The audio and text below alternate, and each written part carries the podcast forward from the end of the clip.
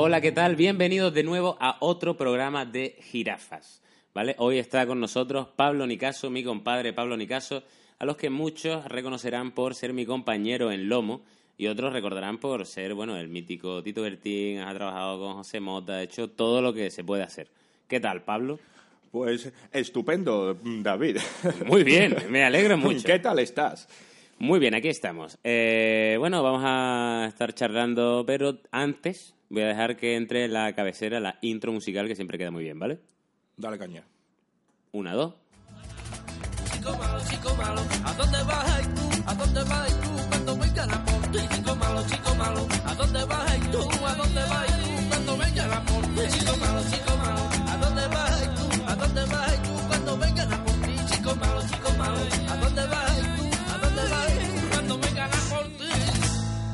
Bueno, pues eso, Pablo, eh, lo que decía, de tú, eh, sobre todo, hay, hay mucha gente que te recordará por ser el mítico en un momento dado de la historia de la YouTube española, el eh, mítico Tito Bertín. Eso ya pasó. Me- pero me he acordado ahora porque, ¿sabes ese rollo de cuando de cuando conoces a alguien y apuntas por primera vez su número de teléfono? Pues yo te, claro, yo te apunté tu número de teléfono recién conocido, digamos. Entonces yo en mi teléfono, aún hoy, con toda la confianza que hay entre nosotros, te tengo Pablo Bertín. Sí, sí, hay Que mucha cada vez que lo veo me da vergüenza y, y me horroriza. Hay muchísima gente que todavía me tiene así apuntado. Pablo Bertín o, o Pablo Sombra o Pablo... Menos, menos Pablo, yo creo que- que me ponen un poco de todo. Que a mí me duele porque, entre otras cosas, ya hace como dos años o tres años que no hago el Tito Bertín, pero la gente sigue pidiendo Tito Bertín. Es curioso porque, ¿no? Bueno, sí, pero es curioso y dañino a, a su vez. Claro, pero bueno, eso ya es como todo, ¿no? Hay gente que sigue diciendo que lo que sea. Pero bueno, a ti te seguirán diciendo negro todavía después claro, de... por supuesto. Y me Va a ser el negro toda la vida. Claro, es un poco Skywalker, ¿no? Ese rollo. Entonces, me alegro de estar aquí porque hoy voy a hablar contigo un tema. Bueno, Pablo es un poquito más joven que yo, no mucho más. Bueno, bastante más. no hecho. mucho más, no mucho más. Hombre, nada más que hay que vernos Pero la cara. realmente cumple el mejor día del año para cumplir años, ¿no? Hombre, cumplimos los dos el mismo día. El 29 de diciembre es nuestro cumpleaños para el que quiera mandarnos algún, ¿no? algún Sí, presente. mm, Televisiones, videoconsolas, coche. lo que se os ocurra. Aquí estamos con los brazos abiertos esperando cualquier propuesta. Y hoy vamos a hablar, debido a esto, a lo curioso que es que dentro de lo que cabe somos gente, bueno, relativamente jóvenes, ¿no?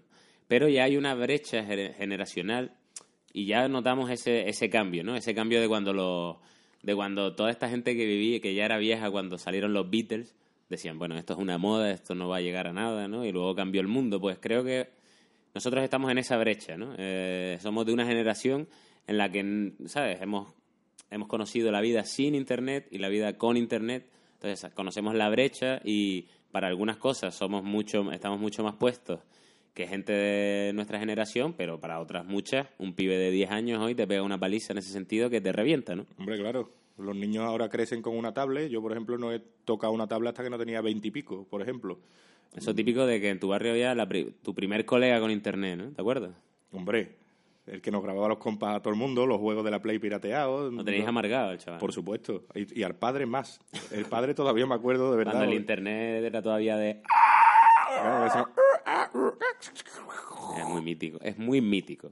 ¿Y el padre que decía? Estaba harto de ustedes. El padre hasta la misma polla, el pobre hombre, la verdad. eh, de hecho, me lo encontré al chaval hace poco y se lo dije. Digo, bendita la paciencia que tenía tu padre, porque recuerdo que llegábamos allí y arrasábamos con las tarrinas de CD que tenía para grabarnos mierda, porque además... Mucho luego- porno, ¿no? También. Mm, la verdad que yo nunca he sido muy de grabarme porno en CD, pero... Hombre, también porque coño, de- Si lo puedes ver en un navegador y luego borrar la historia, ¿para qué carajo No, quieres dejar estamos, huella? Estamos hablando de... ¿no? Bueno, sí, pues yo almacenaba en mi memoria RAM. Oh, Almacenaba eh. en cabeza y ya luego... Pues eh, es, es curioso porque creo que somos de, de una generación muy clave por esto, ¿no? Porque hemos aprendido a vivir, o sea, cuando ya habíamos aprendido a vivir sin internet, en plan, bueno, ya creo que he llegado a mi punto de madurez extrema y de repente sale internet y tienes que empezar de nuevo, ¿no? Porque, bueno, todo era muy diferente y ahora todo es muy diferente. Veníamos hablando de que en todos los campos, ¿no? La música, la moda, todas las cosas son muy diferentes. mm, todo ha cambiado absolutamente para todo y las tendencias de ahora pues, cambian además con, con una velocidad increíble. Ya antes a lo mejor tu grupo favorito sacaba un disco y tú te pegabas machacando ese disco meses o incluso un año entero hasta que te enterabas de que volvían a sacar algo. Ahora no, ahora una canción dura el día que la escuchas y al día siguiente quieres otra y todo es como mucho más volátil. Y de hecho somos ahora somos más de canciones que de discos. Claro. Porque ahora, claro, te puedes descargar las canciones que te gustan. Y hay mucho, y en, en el fondo me alegro porque hay muchos discos que la, el, digamos, el single, ¿no? Que hace famoso el disco es la polla. Luego a lo mejor tiene otra canción que es la polla y tiene otras, las otras 10 son una mierda, ¿no? Claro. ¿Sabes? Eso que pasaba siempre, ¿no? Claro, claro, que te comprabas el Tú que eras disco las dos- comprarte el disco estrella. ¿no? Yo realmente no me he comprado nada más que dos discos en mi vida, creo, y uno fue el de Estopa y otro el de Carlos Santana. Y el resto creo que todo remanguillete. El de Carlos Santana, el de María, María. Ay, ay. Claro, es que ese- ahí dio Santana fuerte. Ese ¿eh? era. Ese fue cuando Santana cogió dinero. Corazón Espinado, Claro, claro. cuando Maná Maná. estaba guapo. Es verdad, ¿eh? En Canarias se llevaba mucho maná, ¿eh? Luego pegó un... Cana- claro. No se podía aguantar mucho tampoco. Esa voz. ¿De dónde era? Corazón. De México. Es verdad. Es que el tío ese. Canis. Ese, ¿cómo tiene esa voz tan aguda, no? Es raro, es porque es una especie de, de- de- Es un ser extraño. Esa mujer. es como si cantara así de coña, ¿no? Me está matando. Como, como Cleveland Jr. Habla un poco así. Pues sí. Pues Maná fue una parte importante de nuestra vida y sin embargo hoy un pibe que te está escuchando está diciendo, ¿Maná qué es? ¿Maná qué es? Pero que te estoy hablando de un pibe que nació mm, cinco años después que tú, ¿eh? O sea, la, la brecha está ahí. Sí, sí, pero conocen a todos los que hay hoy en día que te ponen... Es que es eso, es que ahí hay una, una brecha que mm, es, es difícil de comprender, pero... Pero está ahí. Date cuenta, por ejemplo, mm, nuestra época, ¿no?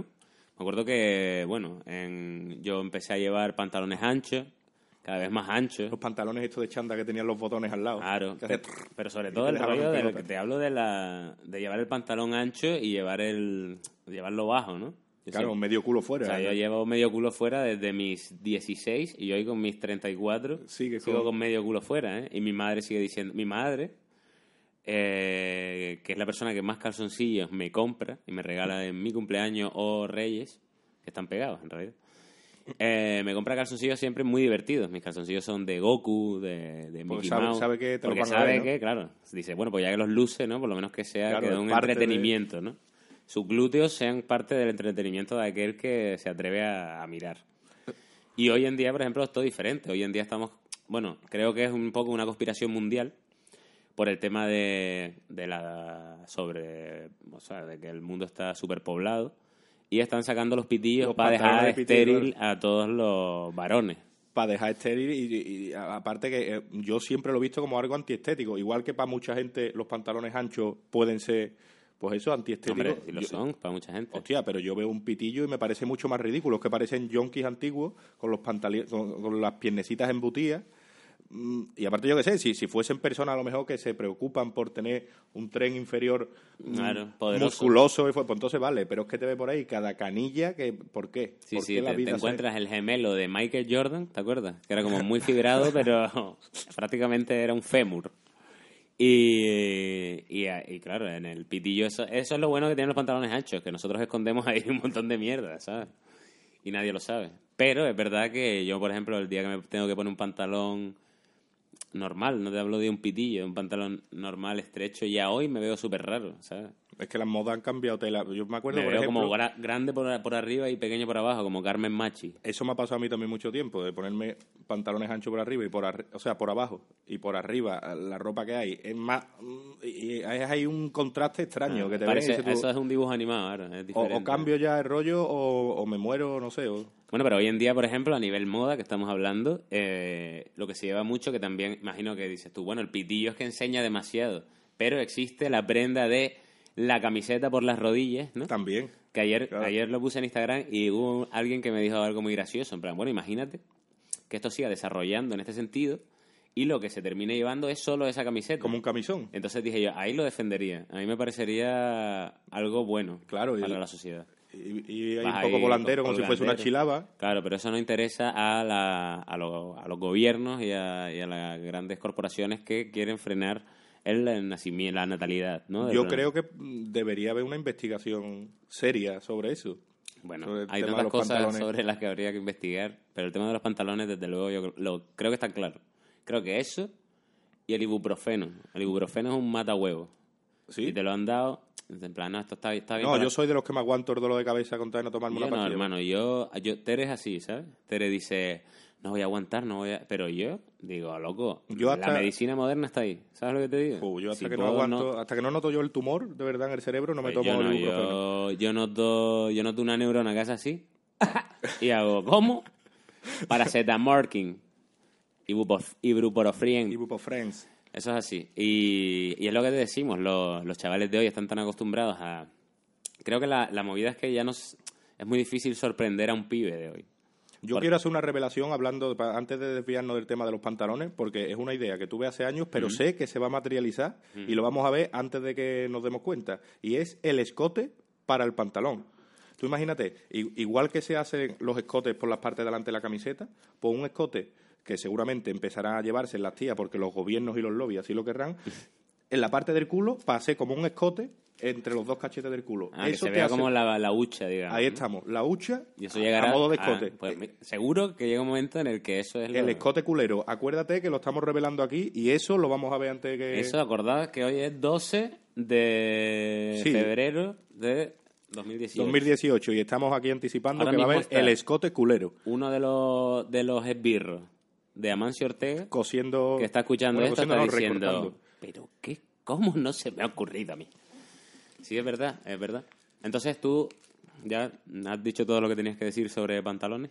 Mm, Bueno, podríamos seguir extendiéndonos, pero hay tantísimas cosas así... Y quiero que me hables de tu versión, tu, o sea, tu visión del camisón este que llevan los chavales ahora, que es como, o sea, que es, es realmente... Sí, las o camisetas sea, camisón. En mi, en mi época, eso es un disfraz. Es un disfraz, pero yo ahí mm, no puedo tampoco meterme mucho porque a mí es que me gustan esas camisetas. O sea, Pero no, no, tú llevas camisetas tan grandes, teniendo en cuenta que tú tienes una talla S de camiseta y llevas una XL, Sí. pues eso es otro rollo. Eso es que llevas ropa grande porque es como, bueno, un rollo más de tu estilo, ¿no? Más, ¿no? Más de eso, de tío que le, que le gustaba Butan Clan. Pero eh, ahora te estoy hablando de una camiseta que por arriba está perfectamente adaptada a tus brazos y tu espalda, Y por abajo pero es- que te llega a la rodilla. Y, y, se- y te digo una cosa, ¿eh? A mí me parece curioso y es verdad que a mí pues no me mola, pero por ejemplo Antonio, Antonio Velázquez, tiene una, ¿sabes? Y le gusta, Antonio ¿no? tiene mi edad y tiene una camiseta porque él es más, más moderno, ¿no? Más Claro, modelo. yo creo que es que llega un momento en el que los diseñadores se, tienen que ver apurados y dice, pero qué, qué sacamos ahora? Mira, ya hemos sacado estampado, hemos sacado camisa con las mangas de otros colores. ¿Qué hacemos? Porque no podemos cobrar más caro si no decimos que ofrecemos un y poquito justo más. llega el becario en plan, hostia, jefe, que mira que se ha, más de se ha impreso mal y se me ha quedado como muy larga y ha hecho, pero qué, eres un genio. Vete que no cobrarás nunca y busca un trabajo en McDonald's, pero esto se va a hacer Además, famoso". lo mejor de esas camisetas es que te duran dos lavados. Tú las metes dos veces en la lavadora y automáticamente eso se queda como papel cebolla. Ah, Y- creí que me vas a decir, se convierte en camiseta normal. No, no, se convierte en mierda. O sea, las camisetas esas te las venden. mm, Yo me compré una hará un par de meses y es eso, en uno o dos lavados ya le notas tú la, la- la transparencia. Sí, ¿no? Que eso va convirtiéndose un poco en, en papel ceboller. En papelillos, ¿no? En En un momento dado a lo mejor tiene esa función, los pibes se van cortando. Puede papelillo, ser. hermano. Papelillo de tela. También yo creo que han intentado hacer una prenda un poco unisex, porque como normalmente las novias siempre acaban cogiendo la ropa, las sudaderas del novio, ah, no, déjame el calzoncillo, no, no, las camisetas esas yo creo que valen un poco para las dos cosas, para que se la puedan poner él y ella. Yo te digo una cosa, yo me compro una camiseta de esas de las rodillas que me llegan a la rodilla y se la pone Ter y en el primer paso se pisa la camiseta y se rompe la boca, ¿sabes? Porque, o sea, lo que mola de... Bueno, es que en realidad lo que estás hablando tú es muy cinematográfico, de todas maneras. ¿eh? Eso tampoco... ¿No? Ese rollo de que la piba por la mañana mm, llega a tu habitación con tu camisa de botones que no tienes tú. Hombre, tienes yo una no, para, yo- yo, para los ejemplo, bautizos Claro, y las bodas, ¿no? Eh, Y tampoco, seguramente la, la pido prestado. Mi tío para eso es una máquina, cada vez que necesito una camisa o una chaqueta, se la pido a él. Yo no tengo... Claro, tío, eres un tío que no tiene camisa de botones. Soy un paupérrimo. No, no, eres un paupérrimo, eres un... Tienes más ropa que yo, pero no tienes camisa de botones. Hoy los pibes tienen muy claro que hay que llevar camisa de botones con el botón último de arriba mm, apretado. Que te esté ahí un poco Dándole- fundiendo nuez. Ahí estamos, la nuez que cuando traga se nota... Claro, Tú notas el... como un claro, parpi. como un... Ya, además, yo no tengo un nuez- una nuez saca, pero hay peña que tiene la nuez que es como un hermano, ¿sabes? Asomado ahí. y esa gente lo sufrirá. Porque, claro, la nuez, hay un momento en el que no puede completar su recorrido, como tú dices. No, es como... Es como un resorte, ¿no? Da miedo, a mí me da miedo la nuez. Yo doy gracias de, de no tenerla muy pronunciada porque la gente que, que la veo así, siempre tengo como el, el impulso de darle así un... Un ¿sabes? palpi, sí, Ah, Un palpi así. ¡pam! Y que, y que se le meta para Y tú adentro. imagínate que te hagan eso. ¿no? Además, desde, la, desde que veo pelis de, de Brooke Willis, sé que la piña, la nuez, es una cosa... A mí me lo dijo una vez un vecino cuando era chico. Si alguna vez alguien te hace algo, pégale un puñetazo en la nuez. Y me quedé pensativo y se lo pregunté. Digo, pero eso no mata al tío. Y dice, claro, por eso.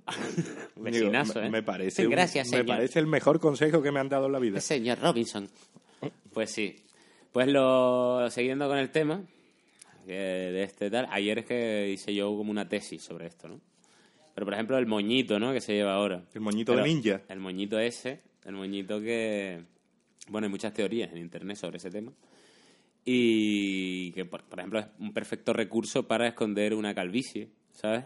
También, claro, como antiguamente se dejaba el flequillo este largo del lado para taparse lo que viene siendo el cartón. O después, co- gracias a- al éxito que tuvo el arrebato, hubo mucho tiempo que ese rollo de la felpa escondía verdaderas entradas al Bernabéu. Mucha gente me, me- ¿Tú por qué te pones tanto pañuelo? ¿Tú que estás calvo? Yo que tengo aquí una, una roeta. Te pasa igual que, que es el arrebato, que todo el mundo creía que era calvo, pero no. Yo soy el palmero del arrebato. Mucha gente, me te prometo que eso es verdad. Que me han parado diciéndome, hostia, tú eres el palmero del arrebato. O sea, que hay un tío igual que tú, que es el palmero del arrebato. y le sigo el rollo. O sea, si me quiere denunciar por su plantación, puede hacerlo. Bueno, que si nos está escuchando el palmero del arrebato, que sepa que, que se hacen pasar por él. Sí, pero no cobro.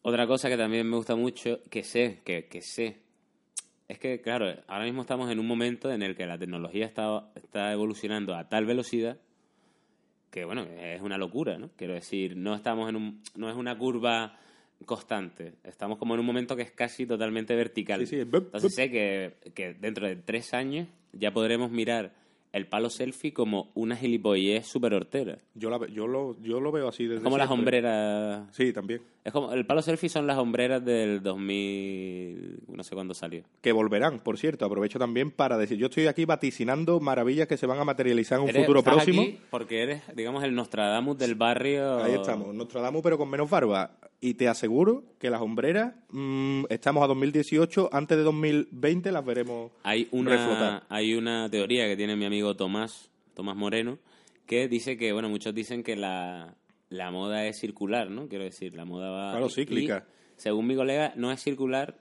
es pendular, ¿sabes? Claro. Es decir, vamos hacia adelante, hacia detrás, ¿sabes? Pero por todo el recorrido.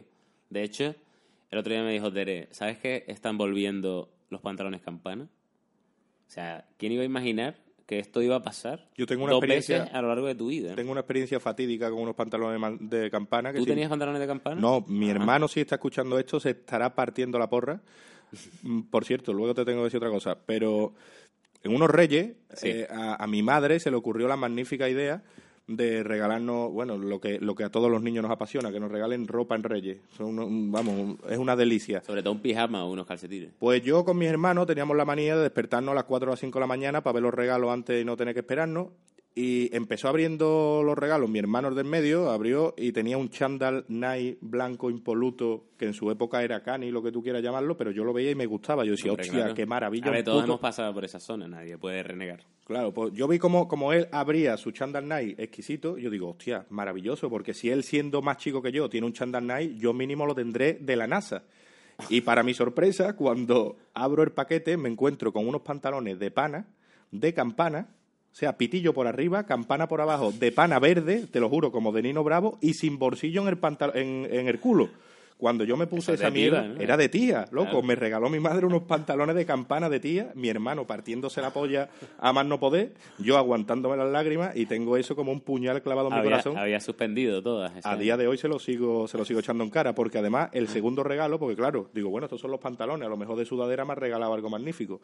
Me encuentro con dos camisetas básicas, de estas de, además marcas Basic, de las del Carrefour, Mm.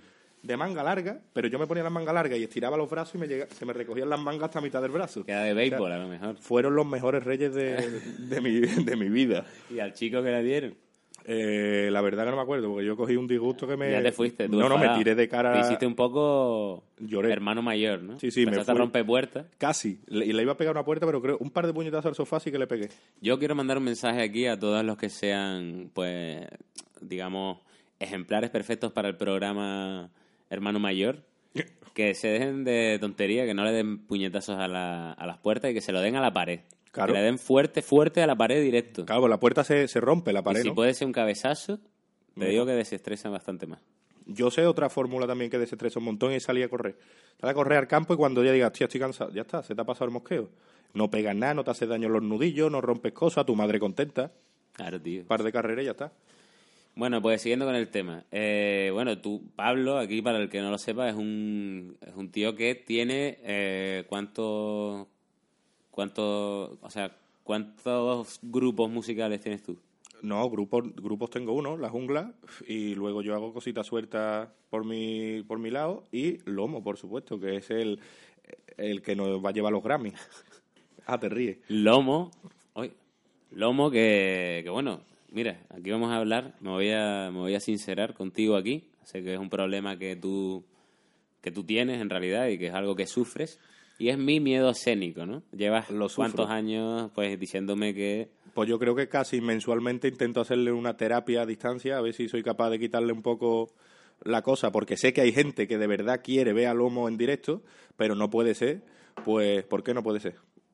Porque me cago encima. Pero eso es una. Bueno, no vamos a entrar en lo que ya siempre hablamos. Sabemos que eso se va a curar. Bueno, no sé, es algo es algo como el pelo negro, ¿sabes? Es un pánico que- curable. Bueno, ojalá, ojalá. Ojalá así sea. Y bueno, eso, compartimos digamos un grupo cómico musical de reggaetón, Lomo, y eh, gra- gracias a esto, bueno, ya que sobre todo Pablo es un entendido en general, mucho más de música que, que, que yo, hemos querido pues hablar de, de la música de hoy, ¿no? O sea, nosotros pues hemos estudiado un poco, La involución musical. claro, y el, y el bueno, y no, y bueno, y cómo funciona el reggaetón, ¿no? Y de hecho para, para las canciones de Lomo, nosotros dentro de que las letras son cómicas, nos quedamos con lo, lo que más nos gusta musicalmente del Claro. género, ¿no? Entonces quieras que no hay, hay una parte que nos gusta. Es que el reggaetón, a mí, o sea, a mí realmente lo que es el ritmo, las melodías, la, todo eso me encanta. Lo que luego no me gusta es ver mamacita que te azoto el culo. Eso es una puta mierda. Pero si tú a ese ritmo le sabes, como, como, como intentamos con Lomo, sacarle la parte cómica y utilizarlo para soltar cachondeo, yo creo que funciona de puta madre. Eh, por mucho que haya gente que odie y que quiera crucificar el reggaetón. Claro. Y eh, bueno, entonces sabes bastante, digamos, del género gracias a esto, ¿no? Y hemos estado hablando de otra cosa que nos, de alguna forma nos separa un poco de la nueva generación, que es la música, Claro. ¿no? De repente cuando te crees que, hostias, creo que ahora he terminado de controlar un poco todo lo más o menos, pues sale el trap, ¿no? Que para mí fue como muy difícil entender el género. O sea, Hostia, yo decía, pero ¿qué, ¿qué es? Y nadie me sabía decir exactamente qué era, ¿no? Claro, es que es una paranoia si te paras a pensar que nosotros, por ejemplo, yo qué sé, cuando yo tenía 10 o 11 años, lo que había fuera eran las Spy Girl de mierda. O sea, Oye, un digamos, respeto a las Spy Girls, ¿eh? bueno, sí, para quien le a Winnie Winnie Wong, con mi primo Juan Ramón. jamón, claro, con mi primo Juan Ramón, bocadillo de jamón. Los Backstreet Boys, esa época. Los claro. Pero esa, a Ahí ver, tú tenías una referencia- parte, eso era una parte de la música de, ese- de esa época, ¿no? Ahora se van a poner chulitos los millennials. No, hombre. diciendo, ah, ustedes tenían Spy Girls y Es- nosotros... Es que es verdad, o sea, nosotros la, la referencia que teníamos de gente mm, guay, por decirlo o de mm, el basileo que había, el Backstreet Boy. Tú ves a los Backstreet Boys y eh, tampoco, bueno, Bueno, no, tú eres un poco el rapero de los Backstreet Boys. no quiero tampoco afilar la lengua ni, ni descargar mi ira, pero mm, quiero decir, si eso lo extrapolamos hacia un futuro, la mentalidad es, es un peligro. O sea, tú, tú has crecido con eso como referencia y al final puede ser puro veneno. Si tú así. desde chico, claro, así, si ¿no? tú desde chico creces escuchando, tengo una pistola enganchada en la cintura, te, Te pego a una puñalada me estoy en el cuello". punto perico vendiendo 40 kilos, tú dices, hostia, mm, a lo mejor esto es lo que hay que hacer para Esto llegar a ser ser como guay, ellos, ¿no? claro. Lo que es Eh, ser guay. es una puta locura. Es verdad, es verdad que teniendo en cuenta la cantidad de cabrones que hay de nuestra generación, Habiendo escuchado las habiendo Spy Girls, escuchado las Spy Girls o Backstreet Boys, ¿qué, ¿qué nos depara? ¿Qué nos depara? No, hombre, el mundo se va a la mierda, evidentemente. Y evidentemente también no todo el mundo es veneno, pero es más fácil ser veneno con Claro. de la manera que se han criado los pibes que han venido después. Sobre todo porque eso... Y los ah, pibes que ahora vienen.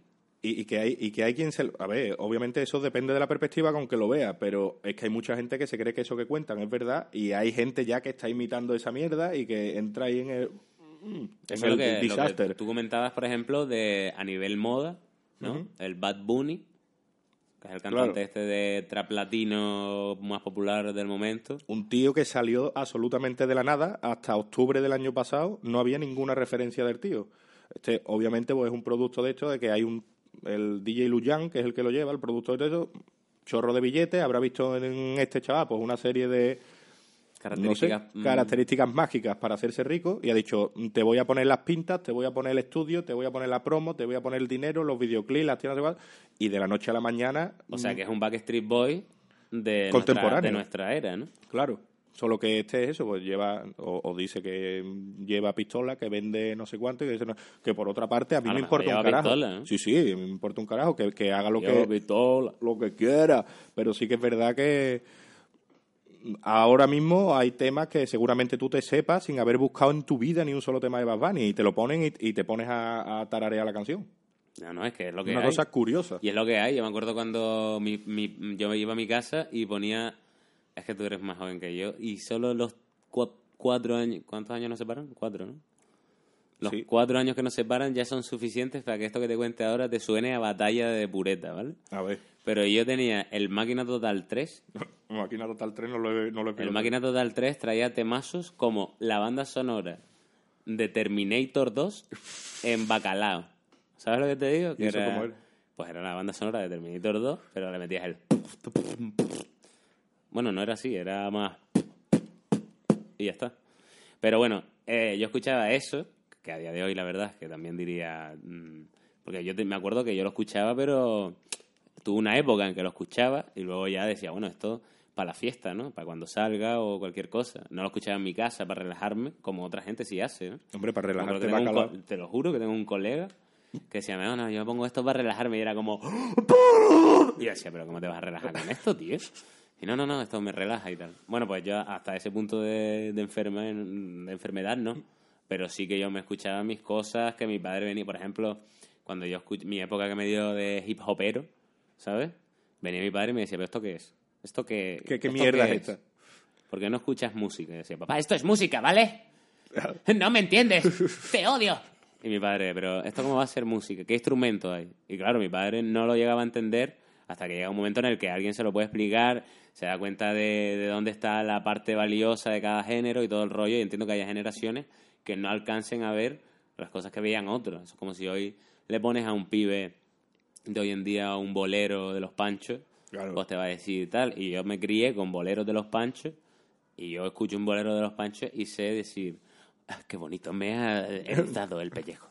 Me ha llegado al corazón. Entonces, cada generación tiene sus cosas y dentro de cada, generación, cada persona tiene su... Porque sí, claro, a mí me cría mi abuela cubana y me pone los panchos, machín y todo esto.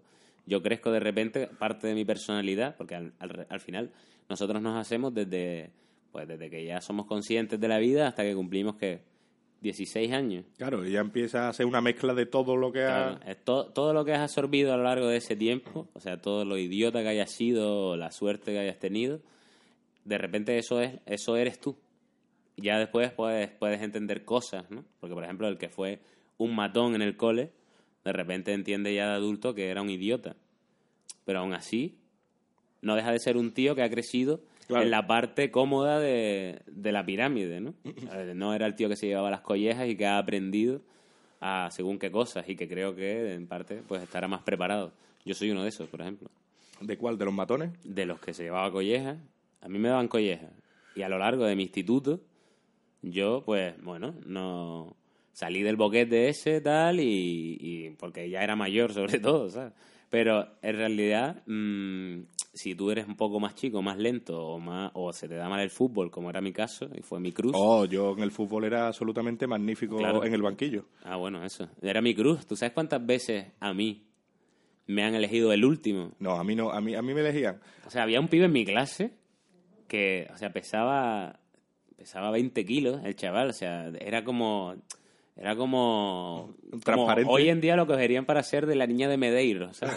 Pues lo cogían antes que a mí y hacían la misma mierda que yo, pero yo igual. creo que ya era por ya era de decir, "Pff, no no quiero a este dentro, ¿sabes?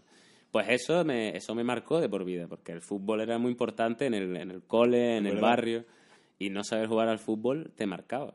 Entonces yo yo soy una persona que creo que en parte mi esencia nace de no saber jugar al fútbol. Me pasa exactamente lo mismo. Yo desde chico he sido absolutamente pésimo al fútbol. En mi clase igual, estaban los gordos, los gordos con asma, las gordas, las gordas con asma, y elegían a todas, y luego a mí ni me elegían. O sea, se peleaban por a ver quién me tenía que... Claro, no, claro. no, para ti, no, Pablo en tu equipo, que no, para ti. Y yo decía, mira, a mamarla me voy. Y lo que hacía, mi diversión era subirme a un olivo, a algún árbol con bolitas, y a tirarle bola a los que jugaban al fútbol. Claro. Esa era mi diversión, y la verdad me ha encantado, porque he adquirido una puntería y una fuerza en el brazo gracias a eso, magnífica. Y de hecho evitaste algún gol que otro, ¿no? Mm, a mí me los metían todos o los metía yo en mi propia puerta. Evitar nunca. Y luego también me apunté por lo mismo, por querer intentar entrar en el aro de todo el mundo juega al fútbol, yo no puedo ser menos, o por lo menos voy a aparentar que me gusta o lo que sea. Me apunté al equipo de fútbol del Palomares y era, o sea, Pero hasta- ¿por qué? hasta- Si eras malísimo. porque yo que yo necesitaba mm, Integrarte. Claro, integrarme y, y demostrar que yo también podía pegarle pata a una puta pelota, que es que no era más que eso. Pues no había manera. Es El que es una pena, porque es que en realidad eh, yo hubo una época que salvé porque de repente dio la, mm, o sea, tuve la suerte de ser rápido, ¿sabes? De repente yo hacía, bajaba la cabeza y empezaba a correr como el malo de Terminator 2 y, y me adelantaba a la peña. Pero, pero lo claro, luego me llegaba el balón y hacía y lo mandaba ello. O lo típico a, de- a Burgos. de que te llega el balón y le pegas una pata al aire y te cae, o, o- Bueno. o lo pisas y mierdas de esas.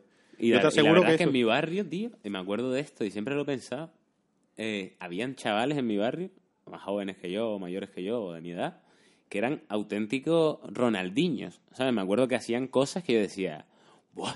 ¿Sabes? Que, que no veía yo en el fútbol de la tele, ni y que hoy pues uno es reponedor, ¿no? El otro tal, pero porque han elegido mal el camino, ¿no? De su vida, pero de repente la, de, la cantidad de Ronaldinhos y de Maradonas que nos hemos perdido por el camino y después de repente tú y yo ahí pensando que tú, o sea, tú pensando que querías jugar al fútbol. Cuando Pero bueno, de, repente Es que había momentos en los que cuando yo jugaba, por ejemplo, con mi hermano al fútbol, yo decía, hostia, es que no soy tan malo. También es verdad que mi hermano tenía Claro, ocho años menos claro. y todos sus amigos. Entonces era, era como un gigante me jugando contra enanos. Claro, y digo, hostia, soy la polla, no soy tan malo. Pero luego es lo que te tu digo, madre dándole el pecho a tu hermano y tú, venga, que quiero jugar ya. que me lo llevo, que, que lo reviento.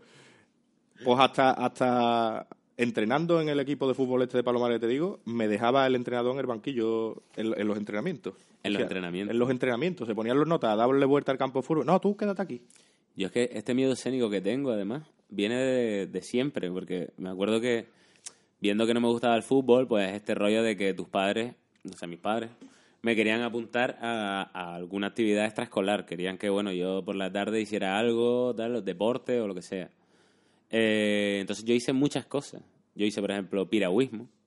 Piragüismo que se me daba fatal, o sea, nada más, o sea, piragüismo, nada más que la piragua no volcase, Ya me, costó, me costó meses, ¿sabes? Y cuando llegué a eso dije, me voy, no lo hago más. Y me acuerdo que estuve en, en judo y yo era como de los más pequeños de judo y claro, me metían unas palizas, loco, que yo dije, paso, loco. Ese judo, yo tenía que saltar por encima de tíos, yo tenía a lo mejor 10 años y tenía que saltar por encima de tíos de 20 años, ¿sabes? Que eran el doble. Que me acuerdo que me fui y se me quedó el reloj allí, en el judo. ¿Y lo perdiste? No, y dije, oye, mira, perdona, que se me ha quedado el reloj. Y fui otro día y dije, mira, perdona, que se me quedó el reloj. Te llamé para decírtelo porque me dijiste que me lo había guardado. Y dice, ah, sí, sí. Y me saca tres y dice, ¿cuál es el tuyo? Los tres. Y yo creo que esa fue la primera vez en mi vida que dije, este, el bueno. O sea, vi el mío y vi otro que era la polla y dije, este. Y me, me- creo que fue la primera vez que Diosito diría... El "Ay, deporte te ha no servido". se hace". Eso es lo que para lo que me ha servido el deporte. No, y también estuve en, en clases de órgano, de órgano de teclado. No de forense y eso, ¿no? No, de, no de ningún órgano concreto, de teclado y tal. Y en realidad eh, estaba guay porque todas las cosas se me daban más o menos y ninguna bien, ¿no? Y estuve en baloncesto, que también hubo una época en la que se me dio guay. Me encantaba porque mi entrenador medía menos que yo, ¿sabes? Y era como, bueno, si este tío puede, cualquiera. Y me acuerdo que para mí, con mi miedo escénico este que te cuento, era, eh, o sea, el peor momento de mi vida eran los sábados, cuando yo estaba en el banquillo, esperando, eh, rezando para que, no, para que, me, para que no me dijeran que saliera. O sea, yo lo contrario que tú, ¿sabes? Para que veas cómo me era mi punto de vista, era, por favor, que no, que no me saque, por favor, que no me saque, ¿sabes? Porque lo pasaba fatal, loco. Al final, esto es una enfermedad, Pablo, nunca va a cantar en directo lomo. Sí, sí va a cantar directo Lomo porque precisamente, y volviendo al principio, al Tito Bertín, el Tito Bertín fue mi herramienta para perder el miedo escénico. Yo necesitaba cubrirme el careto con elementos para que la gente no viese que fuese yo y eso es lo que me ayudó a, a soltarme. Si eso te lo lleva a eso, una gorra, una gafa, un- algo que te camufle de- del público voraz, al final tú acabas perdiendo el miedo escénico. Pues mira, quiero una, una máscara de estas que se, De- de adaptan, Darth Vader. que se adaptan perfectamente a la cara, ¿no? aunque sea de mí, ¿no? Imagínate, una máscara, Una máscara de de, mi propia mismo, cara. y por dentro vas viendo la letra. Claro, no, hombre. Y- pero ya no soy yo, ¿no? Ya es como, ah, no, mentira, no puedo ni, así- ni así. Yo me acuerdo que una vez, eh, el que lo escuche, pues lo sabrá. En Islantilla estaba yo un día por allí y el SFDK daba un concierto. Y el Satu pues, me dijo, ah, pasa para aquí, no sé qué. Y me puse como por detrás del escenario. Me acuerdo que en la canción de Malviviendo, de SFDK, Te dijo, vamos. me dijo, sube. Y yo todo flipado, ¿no? O sea, hubo unos segundos en los que yo dije, yo qué guapo. Voy a ir al escenario con ese FDK. Salí y me acuerdo que me hizo el culo y la garganta me hicieron a la vez. Se cerraron como, vamos, que no entraba por ahí ni un átomo. Y, y me acuerdo que pasé, lo pasé fatal toda la canción, haciendo como que tenía flow, pero todo tieso, de los mismos nervios. Y pensando todo el rato, como el Satu en un momento dado me ponga el micro a mí en la boca para que yo siga la canción, no, es que la voy a cagar porque se va a oír. ¿Sabes lo que te digo? Porque no, te tenía el cerebro diciendo, David, vas a morir. ¿Sabes lo que te digo? Entonces, creo que es una cosa que es muy intrínseca. Pero eso es lo guapo. Eso es lo, eh, eh, en, en esas indamas es donde está lo bonito. Y el nervio. Y Pues no el- sé. lo- los Es como lo de- experimentados dicen eso. es Dicen como lo del que nunca me falta el nervio. ¿Tú vas a hacer puenting? Jamás. Yo tampoco. Bueno, mentira. Me dijo hace poco Raúl DG, nuestro amigo Raúl DG, y aprovechamos para mandarle un saludazo a, a Raúl, que fuese con él a hacer puenting a no sé dónde, pero quería que si ese puenting me parece en un, en un puente de esto con piedras abajo. Digo, hombre, ya si, si vamos que por lo menos tenga agüita, que si pega un pellejazo caiga sobre blando. Pero Yo no hago puenting, vamos. puenting sobre piedra, la va- verdad que no, ya me no me seduce. Ya me pueden pagar, ¿eh? Fíjate que hay gente que paga para hacer puenting, ¿no? Pues a mí me pagan un dineral. O sea, y si no me hace mucha falta, en plan, necesito mantener a mi familia y me, me da igual si me muero. A mí mm, puenting no- porque además- que yo, desde que soy mayor, o sea, desde que soy mayor, yo me acuerdo que fui al, al Por Aventura y me monté en el Dragon Khan 18 veces seguidas. Y de hecho llegué a tal punto que sabía dónde estaba la cámara del Dragon Khan y poníamos posturitas graciosas. vacilar, claro. Para tal. Pues ahora No tiene me juego. subo a cualquier mierda de montaña rusa y me cago vivo, loco. Es que Bueno, una montaña rusa está yo sí que más controlado. ¿no? Pero, pero el puenting lo veo yo una salvajada, sobre todo porque es que la hostia que te pega no te garantiza la muerte. Que a mí es lo que yo digo paracaidismo. Que no Pues te mira, garantiza la muerte, tú vas boca abajo, hermano. O sea, tú pegas un pellejazo. haces tu cabeza contra una piedra, clank. Yo he visto vídeos en YouTube de gente pegar pellejazos haciendo puenting y, y retorcerse como una lagartija. Yo esos microsegundos, aunque ahí esté agonizando ya para la muerte, eso no lo quiero. Prefiero un paracaidismo que si pegas el guarrazo te escoyuntas del todo, pero no te quedas ahí haciendo el baile de San Yo Pito. hubo una época en la que dije, puenting no, pero paracaidismo sí. Claro, pues y hoy ya ni eso.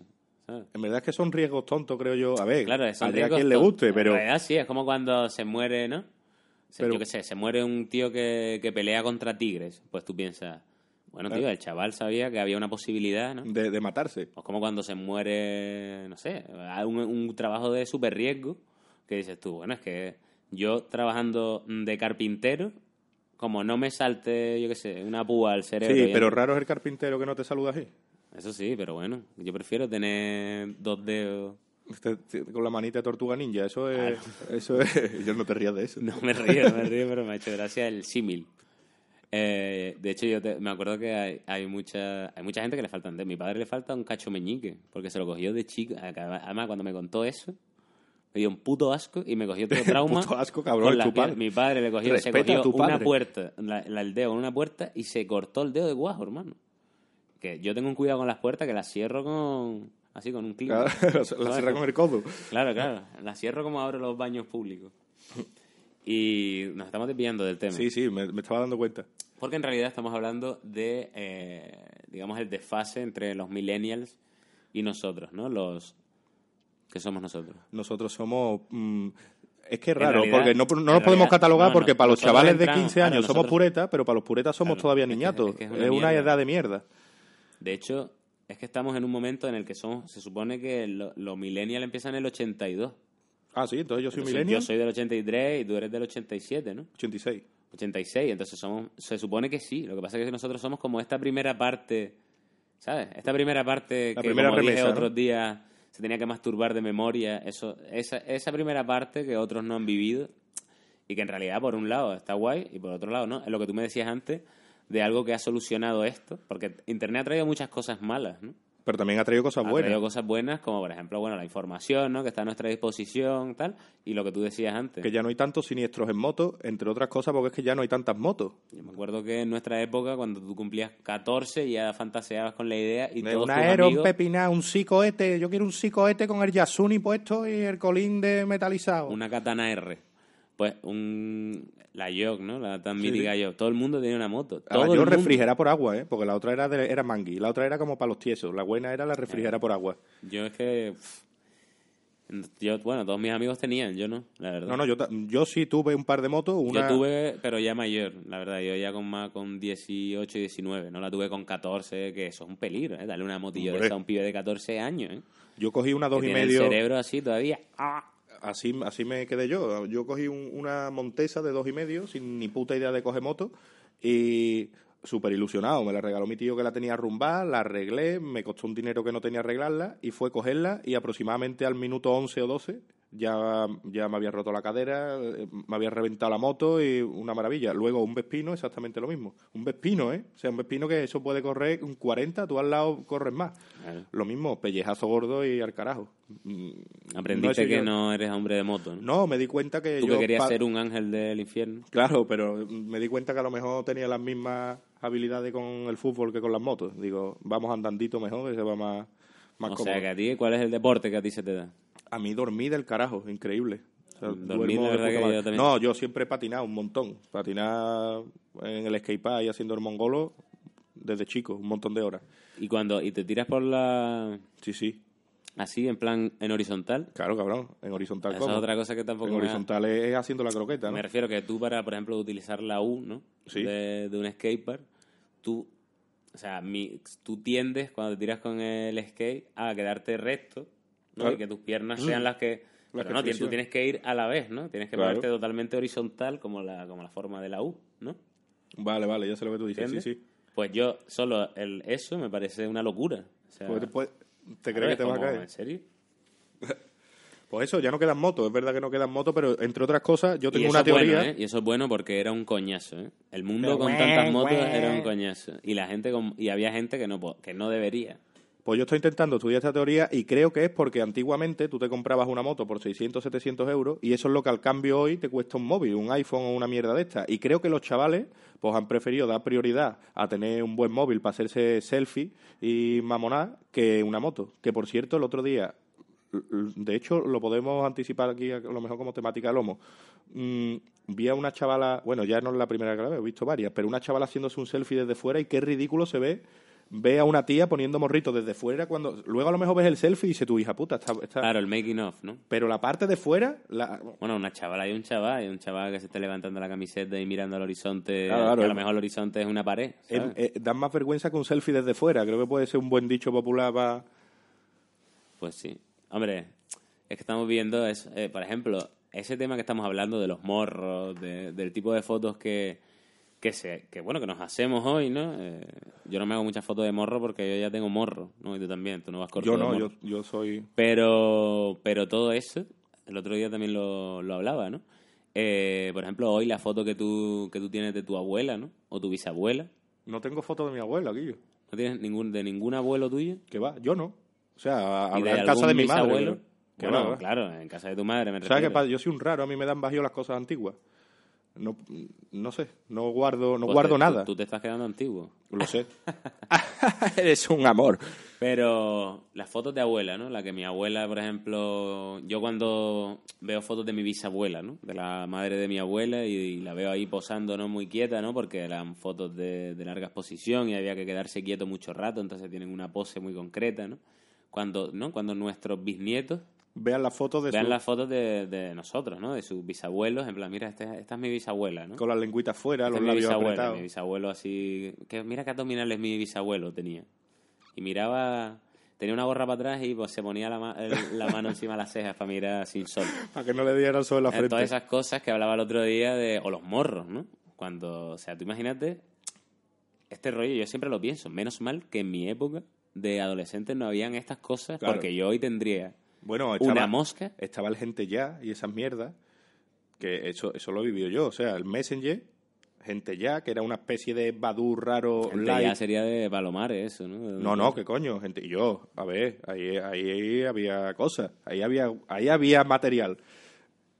Y eh, ahí se llevaban los, los con purpurina, con los mm, de estos de Playboy, igual que los pues estados de Messenger. yo- eso lo los estados yo. de Messenger con unas letras sí. mayúsculas y otras minúsculas. Eso sí. Eso ¿eh? es mítico. Como de repente, ¿eh? hoy, claro, hoy tenemos tanto emoticono, ¿no? Que no nos hace falta adornar la frase así, pero antes era como, mira esto, mira cómo he Un escrito punto, una esta comita, un asterisco, un no sé cuánto. Y era ¿eh? como la polla, ¿no? Bueno, para mí siempre fue como ah, incómodo incluso de leer, ¿no? Claro, claro. Pero, pero era como, hostia, la gente que tenía esa habilidad para hacer eso estaba muy respetada, ¿no? Era como, Y ahora también lo que pasa con, la- con los chavales de ahora, que me he dado cuenta, es, es- es que es todo un poco como contradictorio, porque los chavales quieren como aparentar que son más malotes que nunca y más guasones que nunca, y sin embargo se depilan las cejitas, se, da, se, Pero- se echan toallitas bronceadoras. O sea, hay, hay, hay como una especie de... porque Cabrón, de repente hay un culto al cuerpo. es como que, quiere ser rudo, pero, pero le falta... O sea, es, Es como... rudo, pero muy pero, higiénico. pero ¿no? afeminado, es, que es raro. No es afeminado ya porque ya ya no se cuenta como o sea para, para ti será afeminado que eres un pureta sabes lo que te digo Claro, yo soy un macho pero, de los pero, sí, pero te voy a decir una cosa que te va a hacer una reflexión y que nunca más dirás esto vale o sea los referentes musculosos y varoniles de tu época cuáles eran Referentes. o sea Schwarzenegger Stallone Claro. Jean-Claude Van Damme pues todos esos tenían el sobaco depilado ¿eh? dónde está tu dios ahora Oh, ¿eh? o sea que hoy en día es que mi amigo el chino pero eso es porque ya venían educándonos el desde chino se entonces. depila mucho las cejitas. Le gusta, pero en Canarias es que Canarias siempre vamos un paso por delante en este sentido. Eso para bien y para mal. Yo me has dejado ahí pensativo con lo del Schwarzenegger, Eh, ¿verdad? ¿has Yo creo que es porque ya estaban educando ahí. Ahí empezaba Y adoctrinando el- a la metro- chavalada. El metrosexual. Y eso está bien, en realidad. Hombre, yo prefiero que un, que un tío esté depilado y súper perfumado en el autobús en el que yo voy, que es sudoso y... que el tío que, que, que va todo sudado después de venir a jugar un partido con un chicle melocotón boomer. ¿Sabes? que hace una mezcla de olores que se te mete en el cerebro y te crea, te crea Con una un tenia de cerebral. que me gustan a mí las tenias. Sí, yo, me- hay gente que querría tener. Yo, que, yo de chico decía, ojalá, hasta que me contaron cómo le sacaron una tenia a un colega. Y dije, ¿cómo? Y me ¿Cómo pareció lo más. O sea, eso se saca o por arriba o por abajo. Yo prefiero por... ar- ¿Por dónde? Por, dónde- por ambos sitios es una movida. Porque por arriba estás ahí como Yo con una cosa en la boca. Y por detrás, pues. Te Te, tienen que ayudar tres personas, por lo menos. Es que como cagar un nabo de 15 metros, porque un- una Claro. tenia mide eso, No, pero mide son, 15 de metros. verdad son tan finas que se te, o sea, que puedes respirar mientras te la sacas por, Sí, por, obvio. la, por el esófago. Yo no prefiero ¿Tú quieres no una tenia? Ponte a chupar barandilla. No, no. Se te entra rápido. Y bueno, entonces, estás, ¿tú crees tú crees que estos cuatro años que nos separan te tienen a ti, digamos, más cerca de, de esta generación que a mí, ¿no? Mm, No, pero lo digo para molestarte, porque sé que tienes un, un problema con tu, con tu avanzada edad. No, no, la verdad es que no. Me acuerdo que tuve una crisis a los 33. A los 33 hay una crisis que ya te llegará. Porque ¿Sí? a los 30 no la has tenido. No tengo crisis. Claro, porque en los 30 es mentira. Esa- la crisis de los 30 es a los 33, 34. Que es cuando dice, voy ya te picado a los cuenta- 40. Claro, es cuando te das cuenta de que estás más cerca de los 40 que de los 20. Claro. O sea, ya de manera notable. Sin embargo, yo tengo una, una cosa que es que, no sé por qué, ¿eh? Pero creo que nos pasa mucho. Yo me veo más cerca, o sea, yo todavía no asimilo sientes más- más- ser un adulto. del- También puede ser por mi trabajo, ¿no? Claro, yo pero espero no asimilo ser un adulto del todo, la verdad. Yo espero no asimilarlo nunca también, porque... Esa frase es muy de Mr. Wonderful. Espero, Espero, nunca asimilar. ser espero nunca asimilar mi edad y vivir siempre en el... No, yo qué sé. eh, Peter Panidas. Yo creo que es que también no tiene eh, eh, tiene mucho que ver con lo que tú has dicho también, con lo de dedicarse, porque es que una, tú imagínate un- una persona con 33 años que, que sea, eh, ¿qué te digo yo?, contable. Es que ya huele a nicotina desde que tiene 20, desde que empieza a trabajar de contable entre papel y rollo.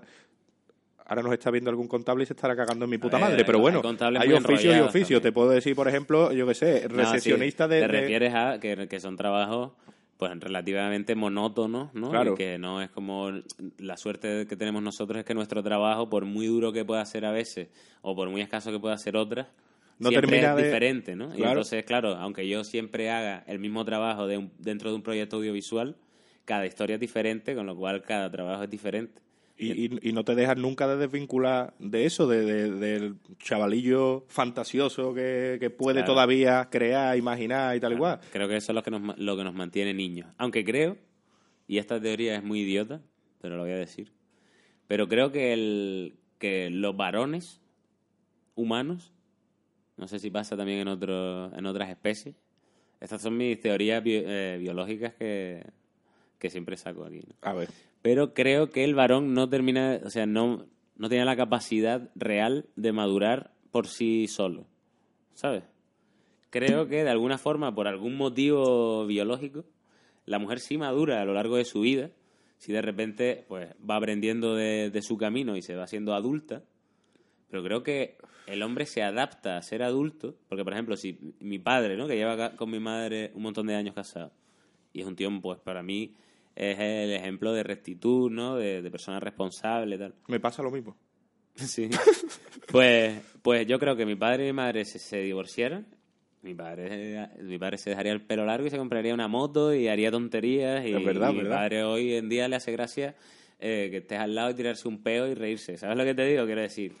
Y es un, y es un tío que... que Pero porque un tío, yo creo que es porque un tío nunca deja de ser tío y una mujer, desde que nace, está, o sea, no deja nunca de, de asumir el papel de madre, de alguna No, manera. yo creo, yo creo que no, tío. Yo creo que es una cosa...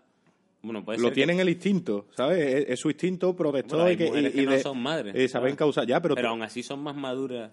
pero seguramente eh, eh, Tú te lo dices como padre. O sea, tú como...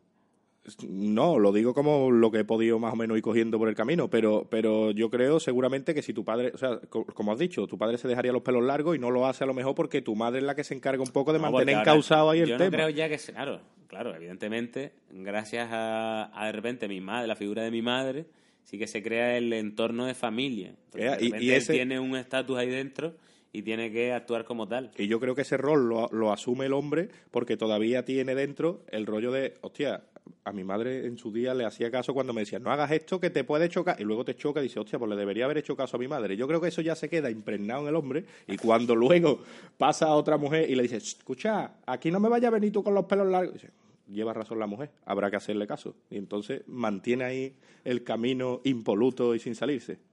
Esa es tu, esa es tu teoría. ¿no? Esa es la mía. Esas son teorías idiotas, como mi teoría, que, que es como una. que es como autoconsolarme, ¿no? Que pienso que dentro de. ¿Sabes? O sea, mi cara de mono, o la tuya, que también tienes mucha carita Yo, mono. yo no tengo cara de mono. carita mono, ¿eh? Eres otro, no eres un ¿Tú sabes gorila como pasa? yo, pero eres a ti te pasa como, como, como a los gordos que le encanta ver un gordo más gordo que él para llamarle gordo. No, no, yo, Cabrón. soy, yo tengo más cara de mono que tú, pero tú tienes cara de mono. Yo no tengo cara de mono, pero tengo cara de creo mi chimpancé. teoría, que, que es para autoconsolarme, pero me la creo, ¿no? Me la he llegado a creer, es que en el fondo tener cara de mono es atractivo porque de alguna forma todos tenemos esa parte de instinto prehistórico, ¿sabes?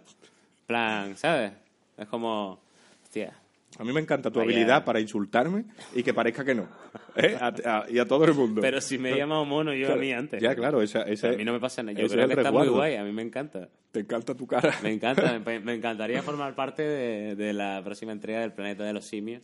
Pues ya yo no- ellos un poco más Yo tengo esa cara, ¿no? De estar justo antes del Homo sapiens. Del eslabón Como- perdido. Soy como un tío que se queda ahí, ¿no? Se queda un pasito. Homo neandertalensis. O sea, soy, soy más, no sé, no sé. Siempre he tenido esa teoría, ¿no? Que tú y yo estamos como a un paso de... Pero por detrás o por delante. lo- lo- Por detrás, por detrás. Ah, por detrás, entonces. pero solo físicamente y para lo bueno y para lo malo, ¿eh? O sea, físicamente mm, pon a- a pelear a un Homo sapiens y a un cromañón, a ver cuánto dura el Homo sapiens. Yo creo que el aunque el cromañón a lo mejor, el Homo sapiens a lo mejor se, se fabrica una pistola, pero en lo que tarda, lo coge el otro, lo revolea, le mete cuatro piñas, que así mata a los mamuts que se come, ¿sabes lo que te digo? Eso hubiese estado guapo, ¿eh? Nacer en esa generación. Ah, Estamos hablando de generaciones.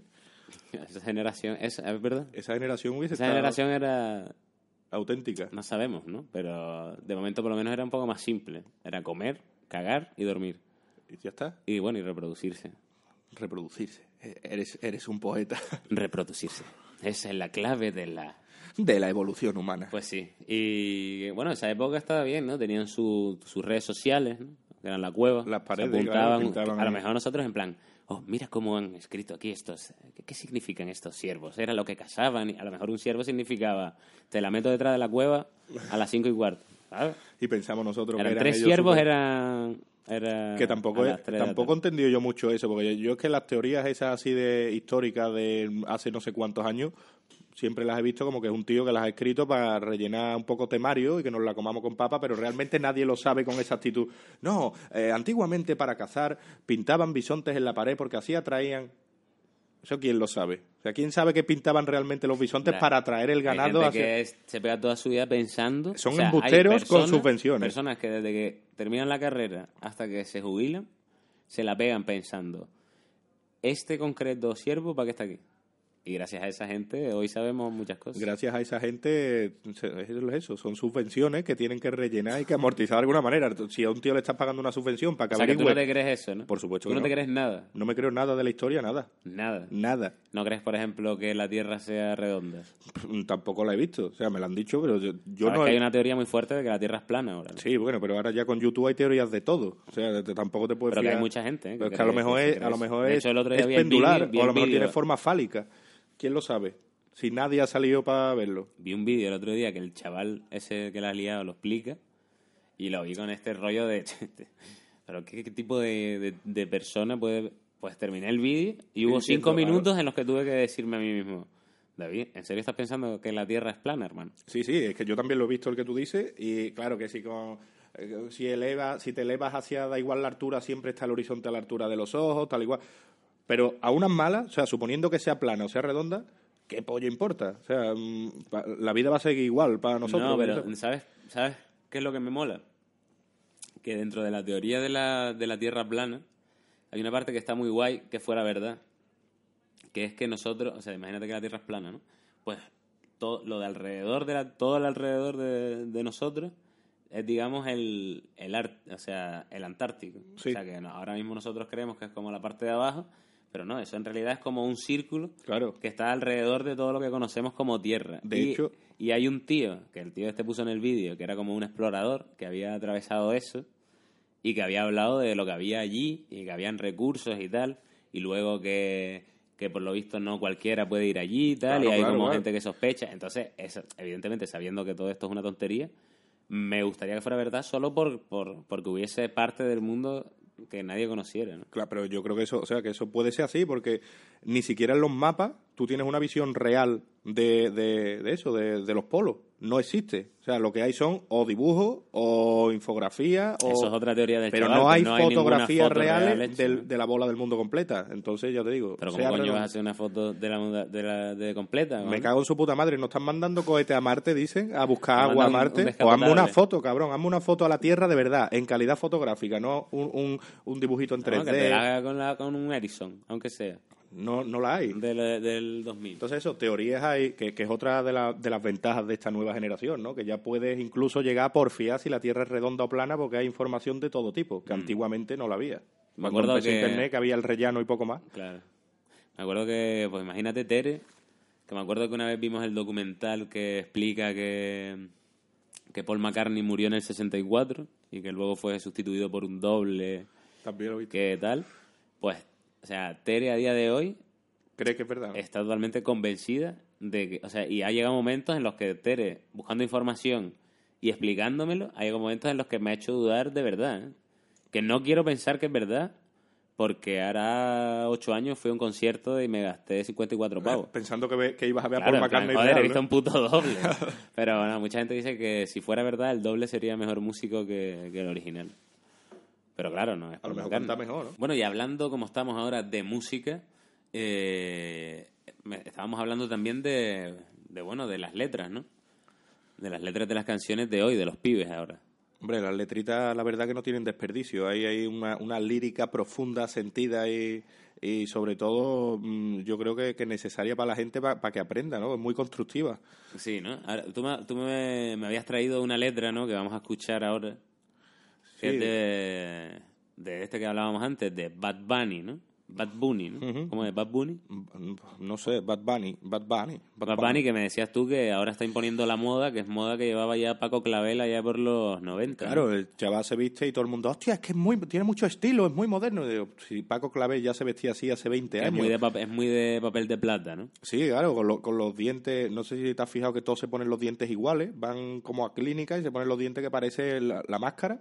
Jim Carrey cuando Sí, se pone la los- máscara, Los dientes largos. claro, se pone los dientes largos y como muy plano, como romo, como si fuese la dentadura de un caballo. Y se ponen eso, la- la- las gafitas así como de proseneta, mucho blin blineo que Va- se llama. Está guapo como van a ser eh, los viejos del futuro, ¿verdad? Tú, por ejemplo, cuando, cuando bueno, cuando seas viejo, cuando seas abuelo, porque tú sí seguro que vas a ser abuelo, Seguramente. eh, Lo serás espero. un abuelo súper tatuado, ¿sabes? Claro. Que en aquellos tiempos será súper normal. O sea, serás uno de los abuelos tatuados del mundo. Claro, uno cuando más. hoy en día tú ves a un abuelo tatuado y te crees que es marinero. Claro, es verdad, es verdad. No- Además, curioso porque yo de chico recuerdo que veía a... Además, tengo una visión en particular de, de un tío que era...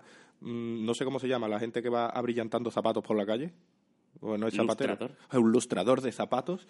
Y, y el tío tenía una rosa, típica rosa esta old school tatuada en el antebrazo. Y yo lo veía y decía, que puto cateto el cabrón este.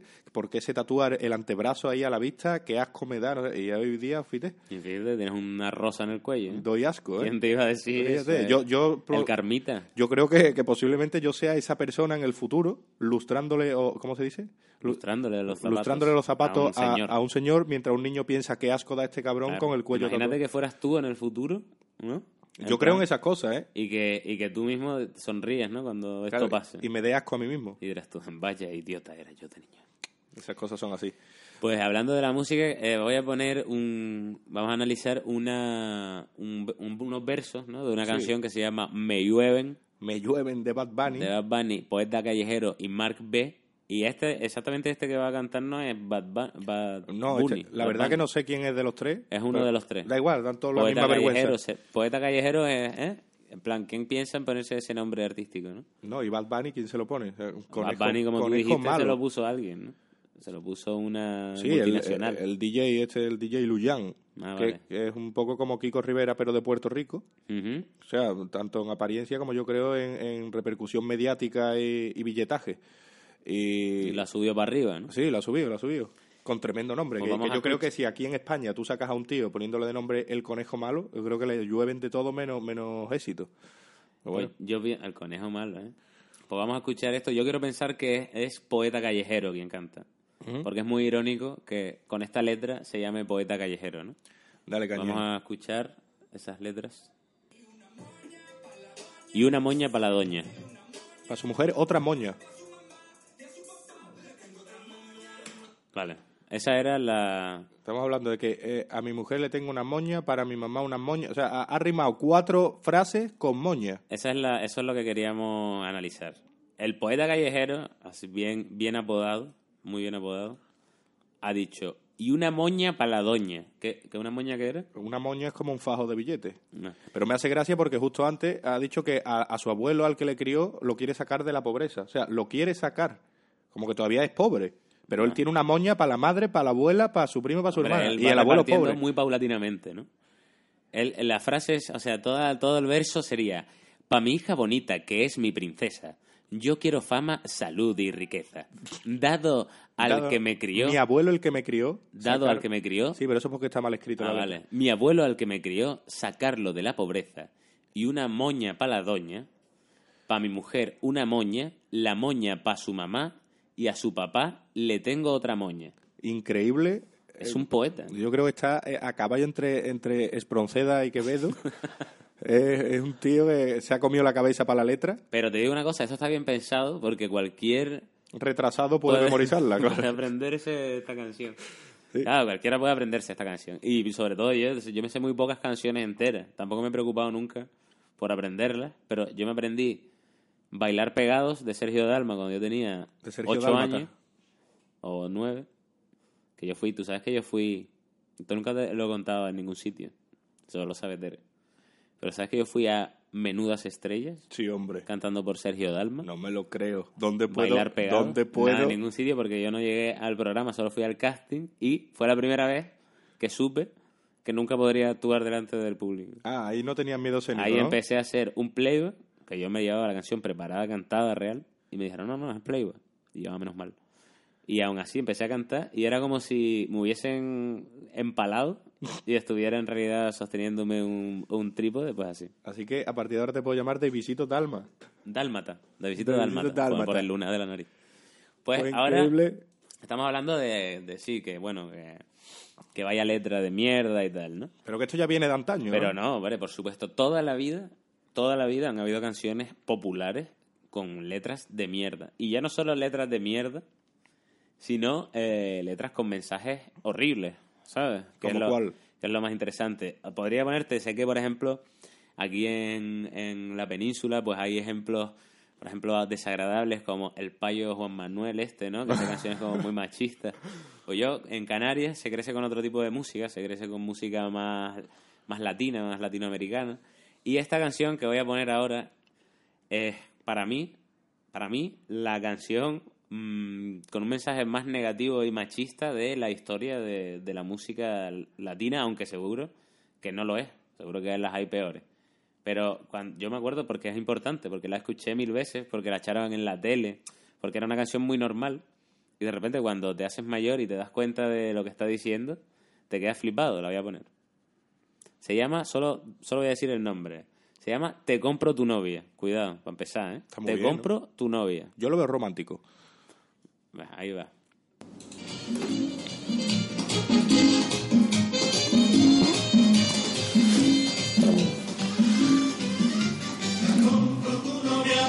Pues tú me has dicho cómo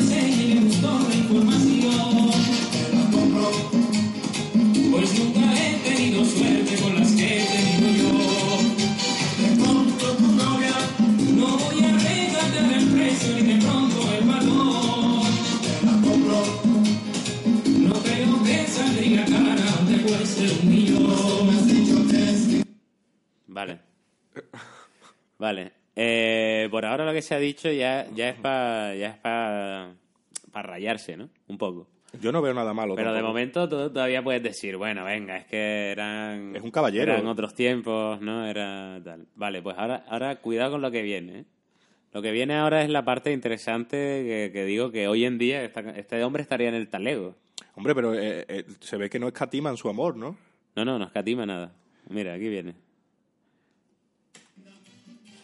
Pues tú me has dicho que es linda y apasionada, que es buena y adinerada. No cela nunca por nada. Toma ya. Y sabe hacerlo todo en la casa. Vale, no sale ni a la esquina. No habla con la vecina, cuidado, ¿eh? No gasta y economiza y todo lo resuelve tranquila. Que eso es como en plan, bueno, aunque yo venga borracho, se- no se raya. Véndela, véndela o dile a su madre que me fabrique otra igualita. Cuidado, ¿eh? El tío, de verdad que no escatima, ¿eh? Hace- Repite, esto es un bis, ¿no? Estribillo bis. Si quieres una mía, por ellas te las cambio toditas. Bueno, O sea, que tiene más de una o sea, encima, Él ¿no? tiene como muchas novias y sí, él le, le da todas las suyas por...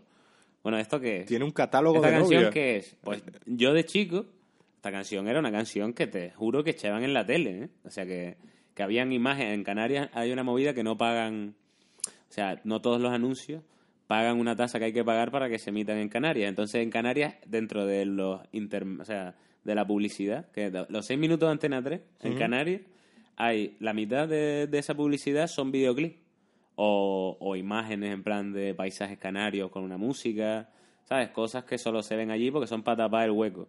Pues esta canción se echaba, como igual que se echaba una de Carlos Baute, que Carlos Baute, o sea, yo conocí a Carlos Baute de chico, ¿sabes? Usted, es como Ikea, aquí en Claro. Sevilla, que estáis todos flipados con Ikea. Yo de chico ya estaba en Ikea, ¿sabes? Pues Carlos Baute, yo ya, a mí me daba miedo la boca de Carlos Baute cuando yo era chico. Cuando ya era chico. Ya cuando decía él, ¡ah! Yo decía, ¡uy! ¡ah, mamá! ¿Sabes?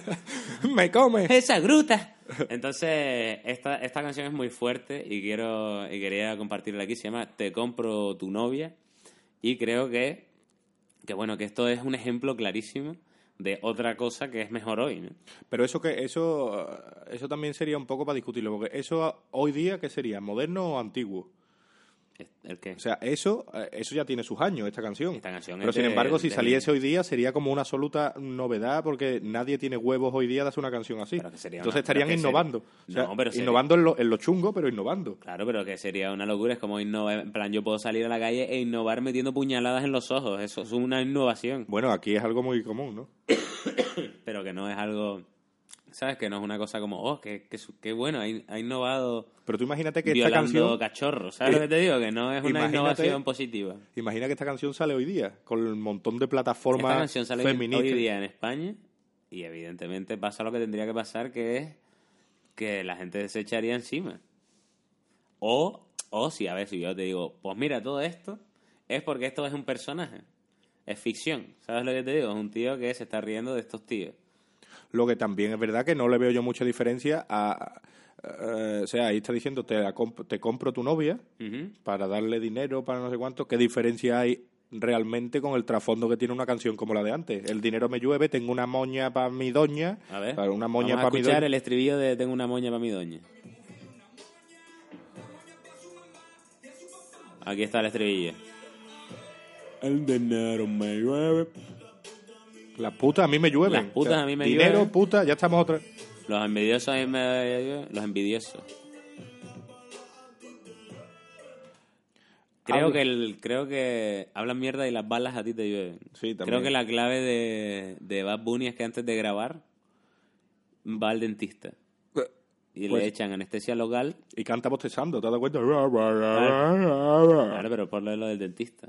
¿Alguien se ha fijado si en los conciertos babea un poquito? Puede- yo creo que sí, que hay vídeos por ahí que se Sale- ve el hilillo de baba por el lado.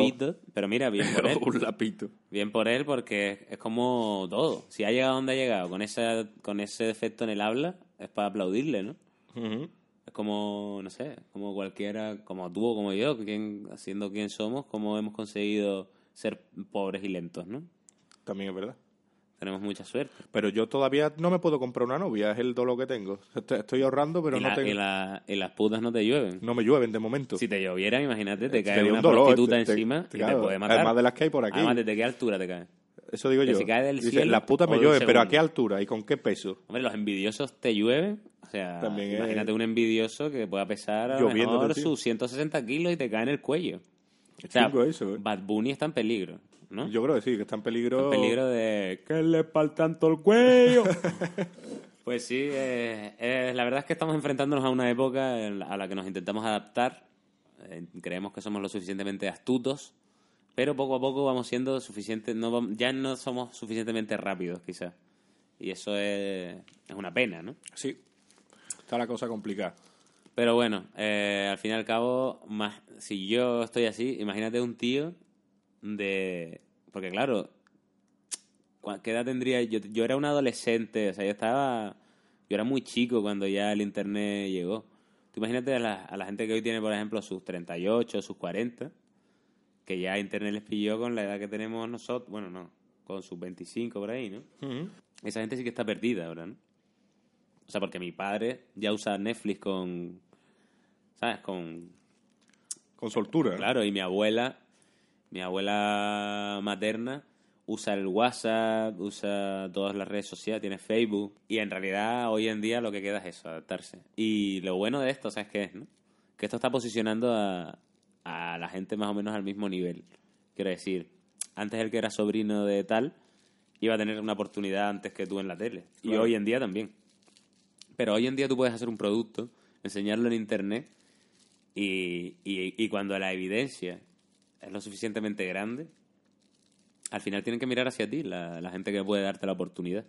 Eso es la suerte que, por ejemplo, en su día nosotros estuvimos con Malviviendo, ¿no? Eh, hicimos algo que, aunque no quisi, aunque al principio todo el mundo le dio la espalda, o sea, me refiero a las productoras y televisiones, luego se dieron cuenta de que, bueno, eh, de que es que tenían que mirar porque es que todo el mundo estaba hablando de eso. Claro. Y esa suerte la tuvimos y esa suerte hoy en día existe. Porque antes, si tú querías triunfar en el cine, o sea, tú tenías que gastarte mucho dinero en, en conseguir hacer un producto audiovisual, luego mandarlo a festivales y entonces dependías de la gente que hacía la preselección, de la gente que luego hacía la selección y de después del jurado que daba los premios, para que tu corto tuviese pues la suficiente notoriedad para que llegase a X.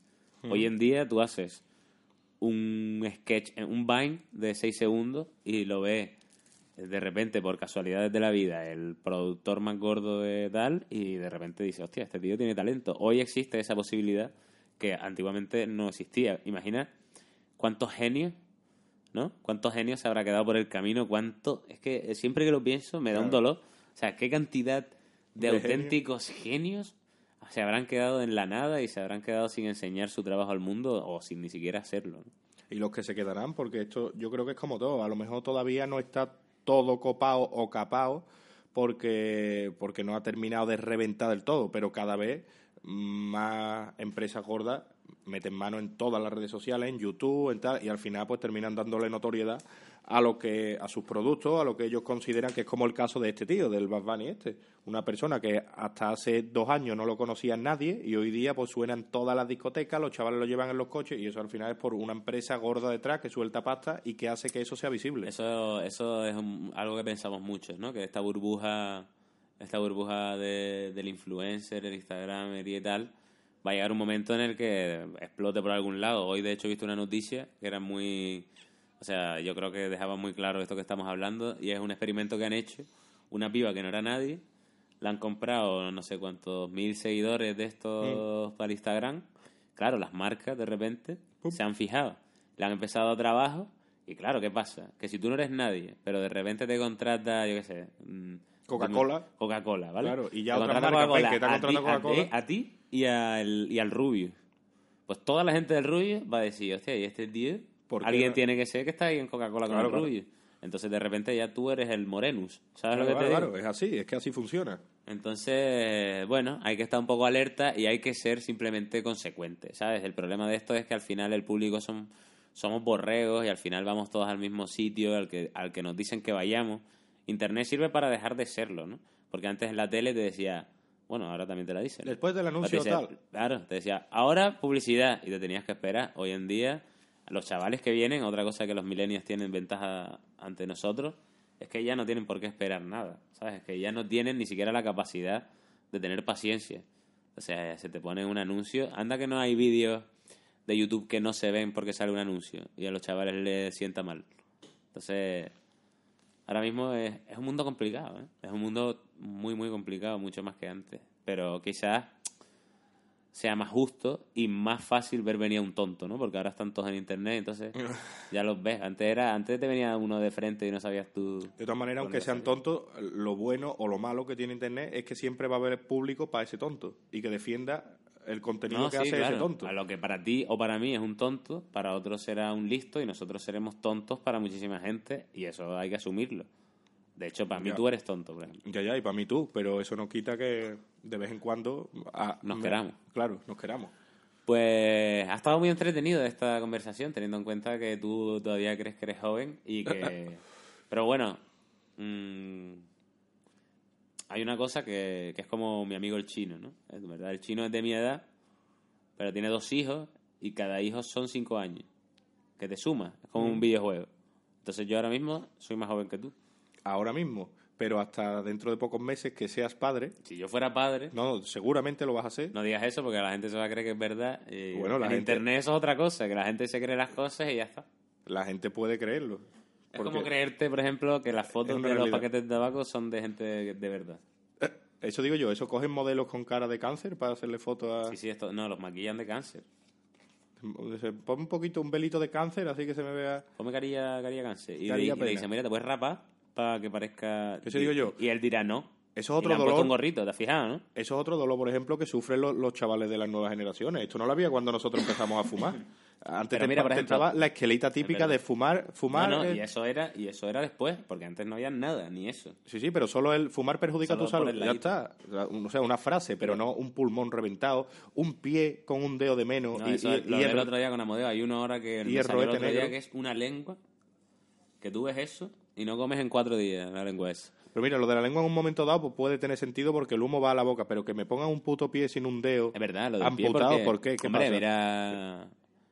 ¿Por qué? Eso digo yo, ¿por qué? No sé. Nunca- en verdad nunca me lo he preguntado. ¿Ves cómo somos borregos? Ha llegado el punto en el que veo un Pero seguro que ahora saldrá alguien en los comentarios y dirá lo del pie es porque. Ah, porque. La sangre, ¿no? Que te crea unas trombosis. No sé. yo lo único que, que de verdad deseo, y además sé que, que estas cosas, estos deseos, estas maldiciones que yo lanzo se cumplen, es que lo- los encargados de, que- de que pongan estas fotos en los paquetes de tabaco que sufran absolutamente todas y cada una de las enfermedades que ponen.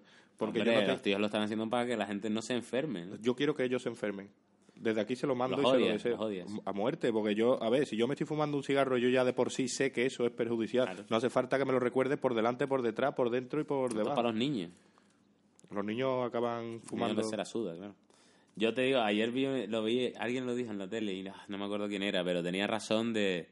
¿Qué, te, qué pasa si alguien se muere por drogarse o alguien se muere por... ¿no? Y el tío decía, pues allá él, ¿no? Quiero decir, tú eliges eso Claro. Y allá tú hasta donde quieras llegar, ¿sabes? Allá tú lo responsable o lo, o lo irresponsable que seas en ese momento. Y en parte sí, en parte el que se quiere fumar un paquete de tabaco Claro, es como si... le puede, le puede dar asco el... Me acuerdo que hay una empresa, o sea, la- las empresas de pitilleras se han, se han venido arriba con estos paquetes de tabaco. Claro, porque los tapan. claro, los cubren y ya tal. Pero es como si cuando tú vas a una discoteca a pedir un cubata, en, en el vaso del cubata te viene una pegatina con, yo qué sé, con un hígado con cirrosis.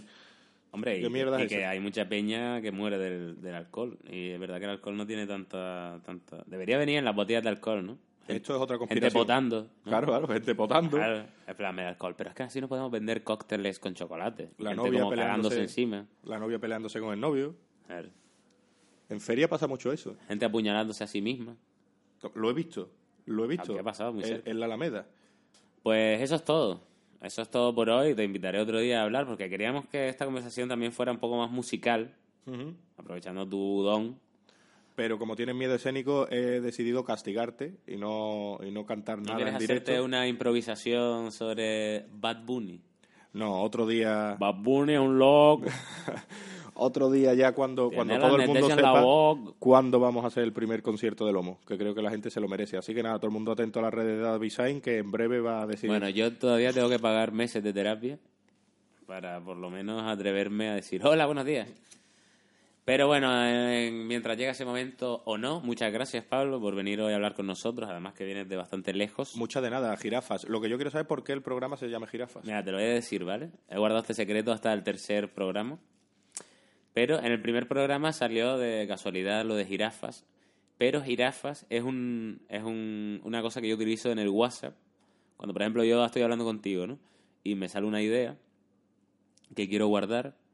Entonces yo digo, hostia, esto se va a perder aquí entre todas nuestras conversaciones, nuestras fotos, pollas, ¿no? Todas las cosas que nos mandamos escribe jirafa. escribo jirafa y luego en el buscador pongo jirafas, que es una palabra que nunca uso Claro. hasta hoy, claro. Ya voy a tener que cambiar de... En verdad he sido idiota. Tenía que haberle puesto hipopótamo o algo así. Pero bueno, jirafa. Y además las jirafas son...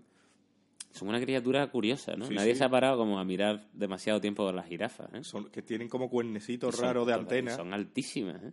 Verdad, tienen antenas. ¿Eso qué es? Eso mierda es. Ese cuello y ¿Para esas patas sirve tan largas. ¿Cómo está ese animal vivo? ¿Cómo ha sobrevivido eso? Yo quiero una jirafa. Ojalá tener una jirafa. Yo siempre quería un gorila. Si te consigo una ¿Sabes que jirafa los gorilas pueden hablar el lenguaje de los signos y entenderlo? O sea, que tú le puedes decir al gorila. como un "Hazte sordomudo, un ¿no? yoe". Sí, claro, claro. Claro, y dicen que entienden como un niño de 5 o 6 años, ¿no? Cuando le da, o sea, Claro, que sí, tratándolo. joder, si llegan a hablar el lenguaje por, por señas, joder, son bastante inteligentes, ¿eh? O sea, ya son más inteligentes que la mitad de las personas que yo conozco. Maravilloso. Bueno, entonces, si te consigo una jirafa, eh, te vienes Si de me concierto. una jirafa real viva, me quedará más remedio que ir a, a hacer un concierto. No, Pues que quede constancia. No quiero, no quiero una jirafa porque, pobrecita, quiero que estén en su hábitat. Y voy Eh. yo allí a verlas. Yo quiero una jirafa. Para tenerla en mi salón por ahí pegando cabezazos con las lámparas. Eso digo yo, no cabe en tu salón. Está guapo. Pues nada, eso, lo dicho. Muchas gracias. De momento no sabemos quién será el próximo invitado. Siempre es una sorpresa, también para mí. A lo mejor es Bad Bunny. A lo mejor Bad Bunny se caga en... Bueno, me apuñala aquí, me mete un tiro en la cara. O te trae dinero para que te llueva. Me llueven las balas en la cabeza mía. Pues muchas gracias. No quiero hacer uno con Tere, que supongo que lo haré dentro de poco, en el que hablaremos de, de cómo el real food que ella que ella ha empezado a respetar me ha cambiado a mí la dieta. Y eh, contigo seguiremos hablando también, Pablo. Pues me parece estupendo. Por aquí andaré para cuando os apetezca. Muchas gracias por venirte, ha sido un placer. ¿Puedes decir la palabra 21? Mm, 21. Me encanta cómo suena 21 en la 21. con la voz de Pablo. Así que muchas gracias, tercer podcast. Gracias a todos por estar ahí, porque además hemos tenido una acogida, hemos, yo como siempre hablando en plural, como si fuéramos muchos, Eh, hemos tenido una acogida Me pasa eso también de buena. hablar en plural. Sí, es, sí, es como, como nos más... creemos que estamos en la radio. ¿no? Claro, es como más empresarial, ¿verdad? Claro, te Como- crees que hay aquí un tío en el estudio. Quiero ver, quiero traer gente aquí, público, en directo. Dile a Johnny que baje 10 la personas aquí que se sienten con nosotros. Y. Claro, que nos compren birra, es lo único, lo único que tienen que hacer. Está guay. Estaría guay, Es ¿verdad? un buen negocio. Pues nada, chicos, si habéis llegado hasta aquí, di, di una palabra que quieras que la gente diga. Glande. Bueno, eso va a quedar feo en los comentarios. Que diga cómo. Diga, si has llegado hasta aquí tienes que decir tal palabra. Vale, pues si has llegado hasta aquí tienes que decir el dinero me llueve. El dinero me llueve. Vale. Las jirafas a mí me llueven. Mejor. Las jirafas Lo prefiero. Sí, si has llegado hasta aquí tienes que escribir en comentario las jirafas me llueven. Y por supuesto queremos pedir disculpas a Bad Bunny. Yo no. Bad Bunny.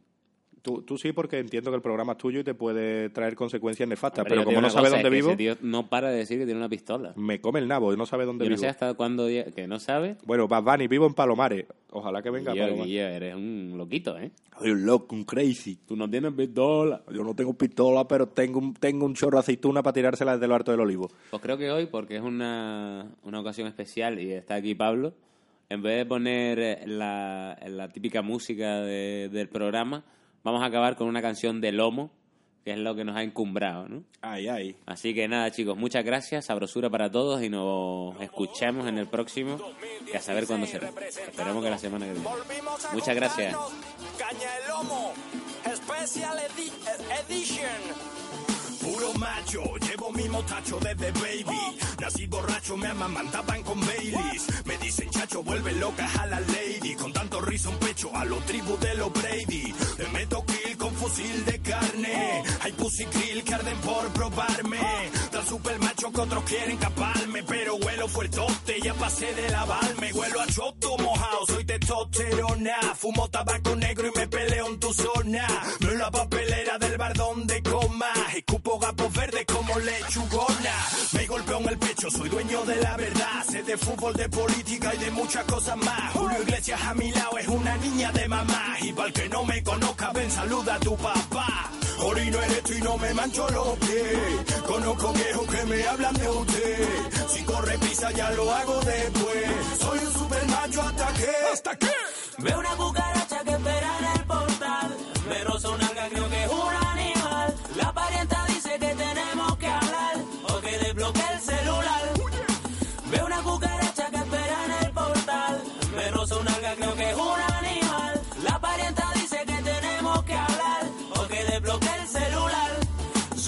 Soy me emborracho, chacho. Que pase la rubia a mi despacho, don't worry. Que he matado más gente que Philip Morris. Al cuadrado he multiplicado por Chun Norris. Con dos y no me toque los cojones. Una vez le reventé la cara al estalone. Soy criminal, máquina sexual, grabo en vertical. Y never borro el porno de mi historial. Soy el que siempre se ríe de tu barbacoa. Follo con banda sonora de Rocky Balboa. Cuidado, me quito la camisa si me enfado. Cuando tú naciste yo ya estaba todo fumado.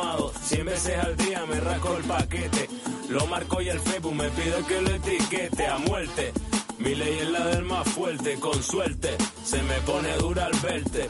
Orino erecto y no me mancho los pies. Conozco viejos que me hablan de usted. Si corre prisa ya lo hago después. Soy un super macho hasta que. ¿Hasta qué? Veo una cucaracha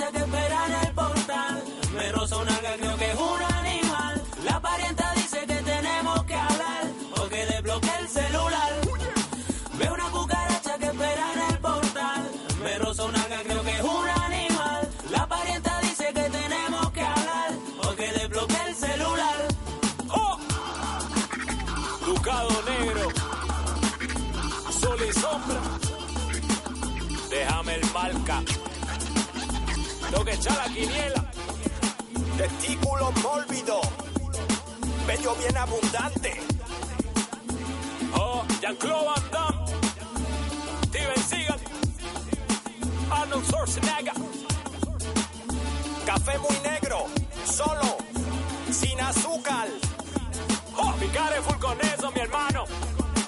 Porno con la puerta abierta Yo no pongo el vestido. Menstruación. Ah, eso no, eso no.